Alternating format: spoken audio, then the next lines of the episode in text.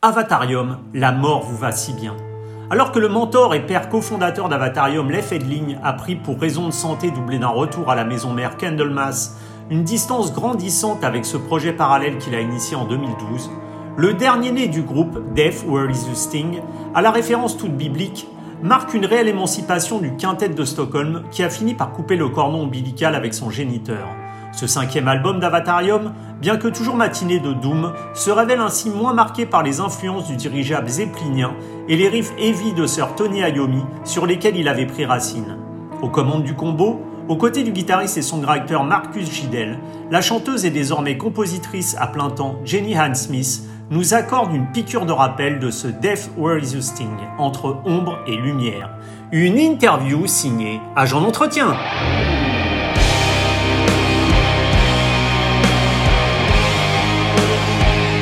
Jenny Ann Smith, hello.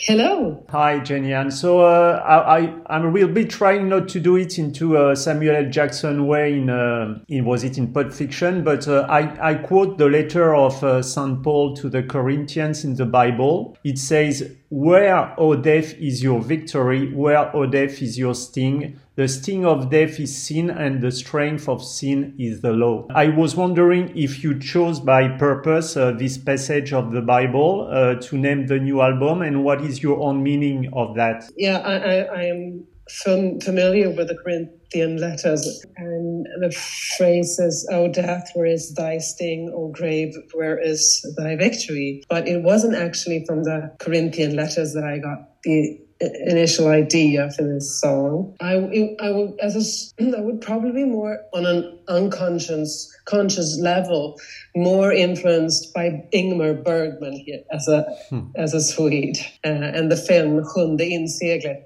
which has this classic scene of a man having a, a meeting death, uh, who and, and uh, he tries to negotiate his, dying, and because he's not ready to go.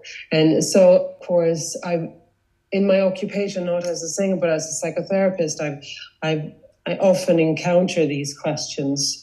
People facing serious illness and, and death and and the sense of not being ready, or or the other way around, having conquered serious illness and, and doubting whether you can trust life. So these questions occupy me and I came to write this song, or at least I, I wrote the lyrics quite quickly and, uh, and the chorus quite quickly at my kitchen table. So it, it doesn't have much to do with the Bible as an answer to your question. But of course, it's, it's a it's a big religious question, existential question. And, what is your own vision of death? Do you have your your own meaning? What, what what is life? It's a whole question, but what is the meaning of life? That's the quest. That's why we're here. We're, we're uh, and and to try and, and find out if, if there is a meaning. So that's, I think that I'm quite occupied with that. And I haven't, haven't gotten the answers yet. But if I do, I promise I, I, will tell you. yeah, please, please tell me because every day I'm, I'm, I'm, looking for the meaning of life. So if you have any clue, just. yeah, but, but that's the great thing with music and that we, you're able to explore and work with these thoughts in music. Uh, and that's, I think, we, what we're doing with Avatarium. And the Doom genre is is there's a is an opening for it, and it's it allows us to explore these questions yeah. as a genre, I would say. And, and you were talking about Doom. Your previous album, The Fire I Long For, was clearly turned into Doom with influences from Black Sabbath to Led Zeppelin. And this new album sounds clearly different to me with guitar sound less heavy, maybe sometimes, and the sensation of uh, Fleetwood Mac or Johnny Cash turning to Doom. Was it something intentional, a new direction that you wanted to give to Avatarium, or did it happen quite naturally in the composition process? These things happen naturally because because of, of course your references. And we listen to a lot of music. And uh, so we were influenced by by our sort of inner li- musical libraries here of course when we write music. And I'm, I'm so glad and happy about that as a songwriter that it's not uh, you know, it's not that rigid or exclusive uh, or, or, excluding. It's open, and me and Marcus Jidell write most of the music together, we have co-written one song with Leif Edling on this album and yeah. two other songs with cello player Svante Henryson, who plays on A Love Like Ours, and also Rickard Nilsson on another song. So we have co-written with with others on three songs, and, and the other the rest of the material is me and Marcus. For me, it needs to be open and to be creative, and that's mm. what I'm trying to, to say here. And also, I think that in songwriting, you have to take some risks. You have to explore new ground. You have to try new things. I mean, we did a fabulous first album with uh, our, our self-titled uh, Avatarium uh, in back in 2013, and that was, I think, we broke some new ground there with my sort of jazzy sound that that met the doom world and we sort of pushed some boundaries and i think that's that's been our aim since then to freely and openly push boundaries. And you were talking about Leif Edling. We know that uh, he took a, a, bit step back from Avatarium because he had a severe uh, breakdown. How, how, did he change uh, all uh, composition process, as you said in Death Where Is Your Sting, because you were much more implicated in it as a songwriter? Well, yes. Well, we wrote most of the material on The Fire I Long For as well, me and Marcus. So it, it wasn't new. But this time I think we were more confident because The Fire I Long For was the first first album where we sort of took, took charge of that process uh, as songwriters. And so, but Leif wrote three songs on the last album, uh, and on this album, we, we asked if he wanted to co-write uh, the song Stockholm with us. But the different the difference from the Fire Long For is that we well we have we have that experience of writing an album, uh, music for an album, and we got great or rave reviews for that album. So I think we we probably felt a bit more comfortable and, and confident this time around.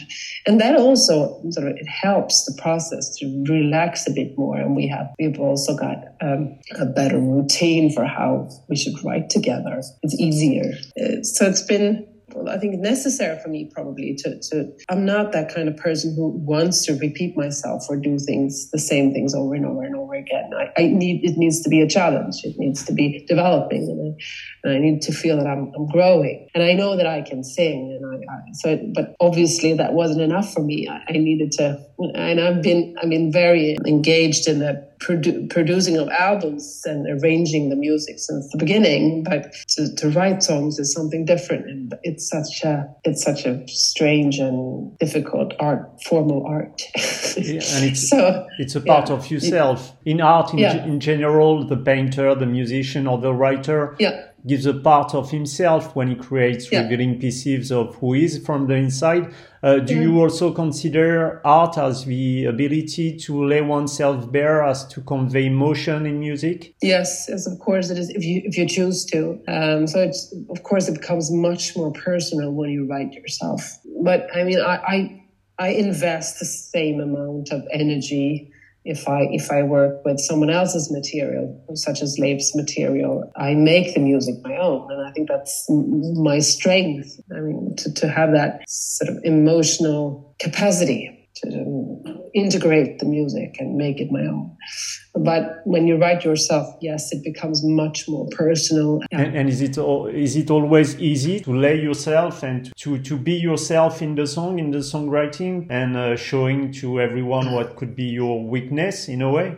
No, I would hmm. say anyone who would say that songwriting is is uh, is easy or something you take lightly would be wrong because I think it's very difficult. It's very, it's hard and difficult. And it's, uh, although it's such joy and pleasure, it's so, it's so hard and it's so difficult. I mean, and also there's, it, it has the tendency of challenging your, your confidence and believe in yourself.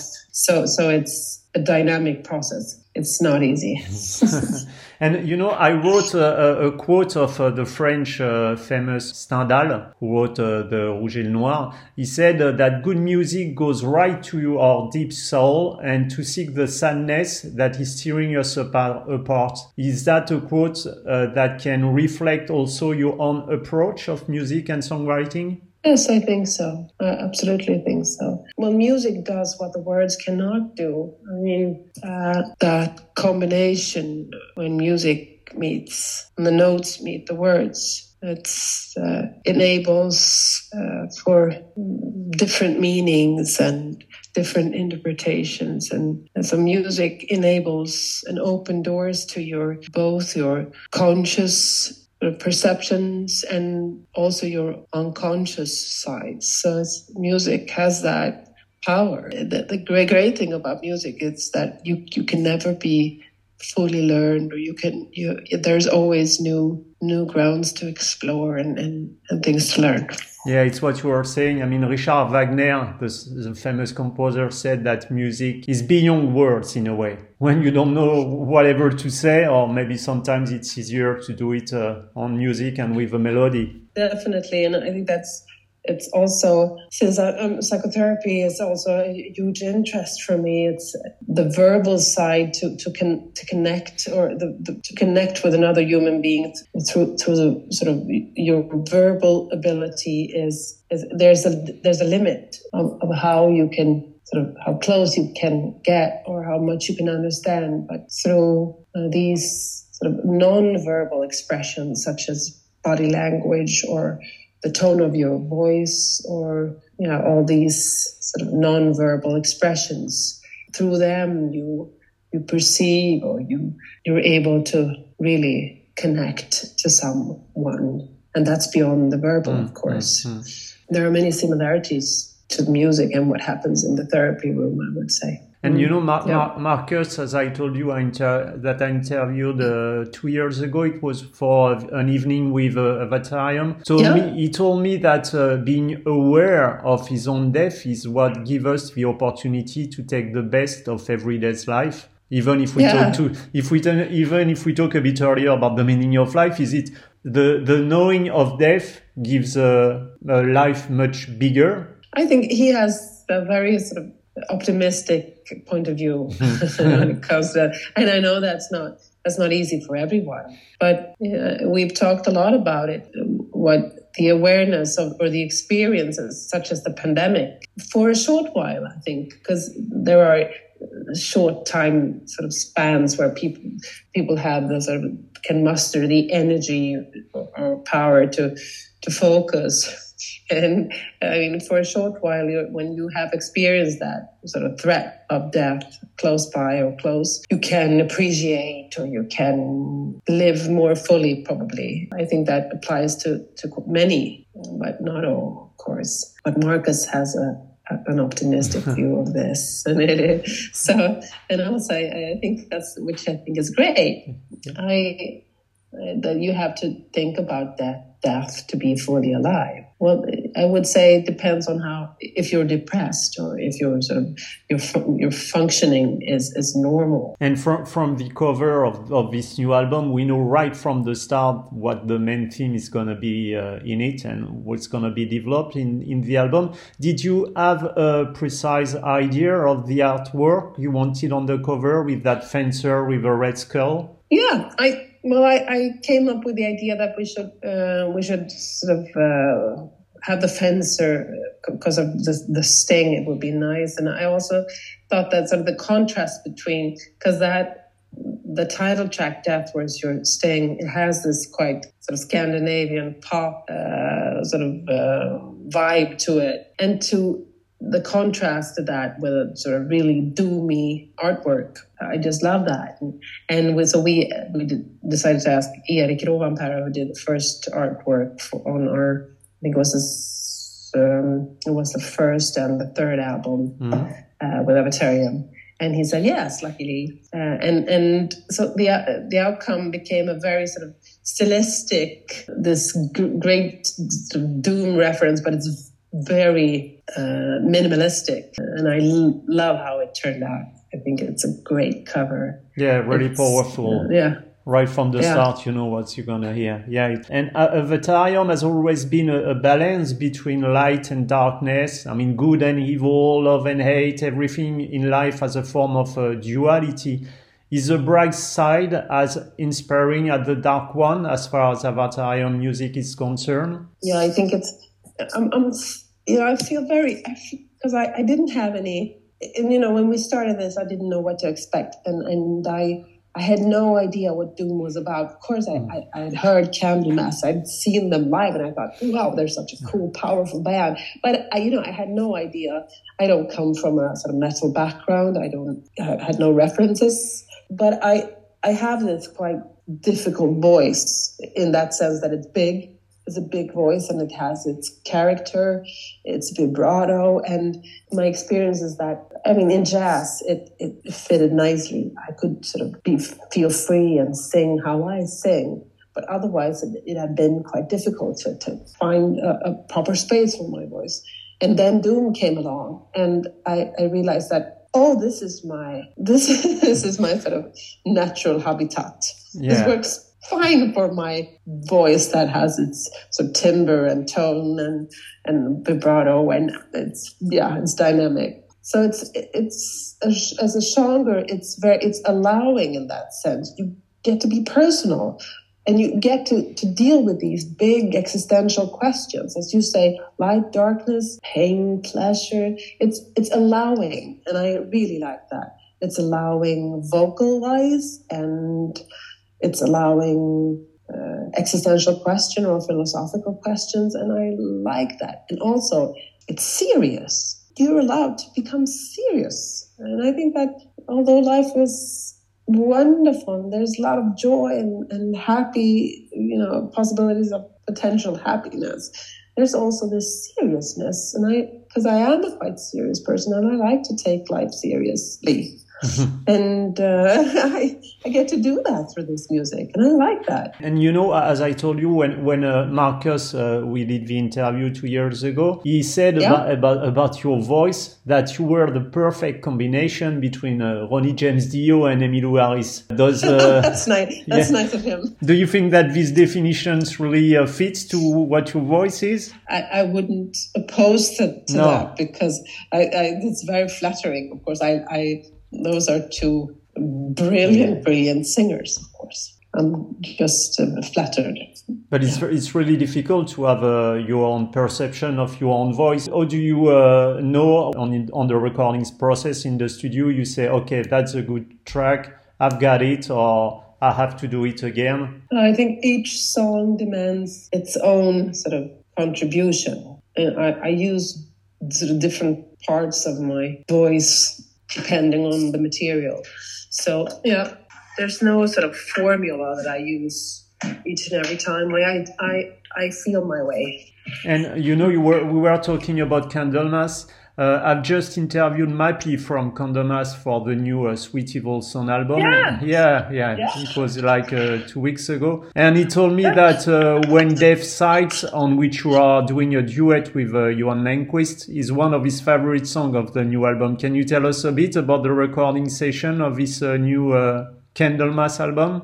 Yeah, you know, I'm, I, I was very of course flattered that they that they wanted me to sing. That's that's so great. I don't think they've had a female vocal on on any album no. before. So wow, that's hmm. great for me. And also, I, actually, I have sung with Johan before many years ago now in something in a totally different setting, and he. I love his voice, and I think that our vibratos match well. Uh, so we we sound good together. I think. Have you heard it? Yeah, sure. Sure, sure. Yeah, sure. Yeah. What, what, what, did you think? Yeah, it was it was perfect to me. The the balance between the two voices, you are like a complementary. It's like a, a really nice song. Yeah, and and the whole yeah. al- album is, is, is really great. The Sweet yeah, Sun album. Such a cool album. Yeah, yeah, yeah. And, and Mappe is a great guy. Yeah, yeah, he is. Yeah, he is. and last question, Jenny-Ann, we started in kind of philosophical or religion uh, aspects at the beginning of this interview interview. The last question is also quite uh, religious in a way. So if God is silent, who is going to guide us uh, when death stings? Yeah, who is going to guide us? I want to think of of this life as a possibility to to find out, to explore and and I want to think that there's this meaning to all that searching and how awful it would be if we knew. Yeah, it's like keeping your part of secret all for life. It's important. the great mystery of life. Why are we here and what's the meaning and why am I feeling lonely and and so to sort sort these questions out and in best cases when when that day comes I uh, to be I hope to be curious of what happens. In best cases, curious of the sort of the mystery of, oh, when we open that door, how exciting it's going to be. And that doesn't mean I'm longing for it because I love life. I, I'm so, I mean, it's a struggle.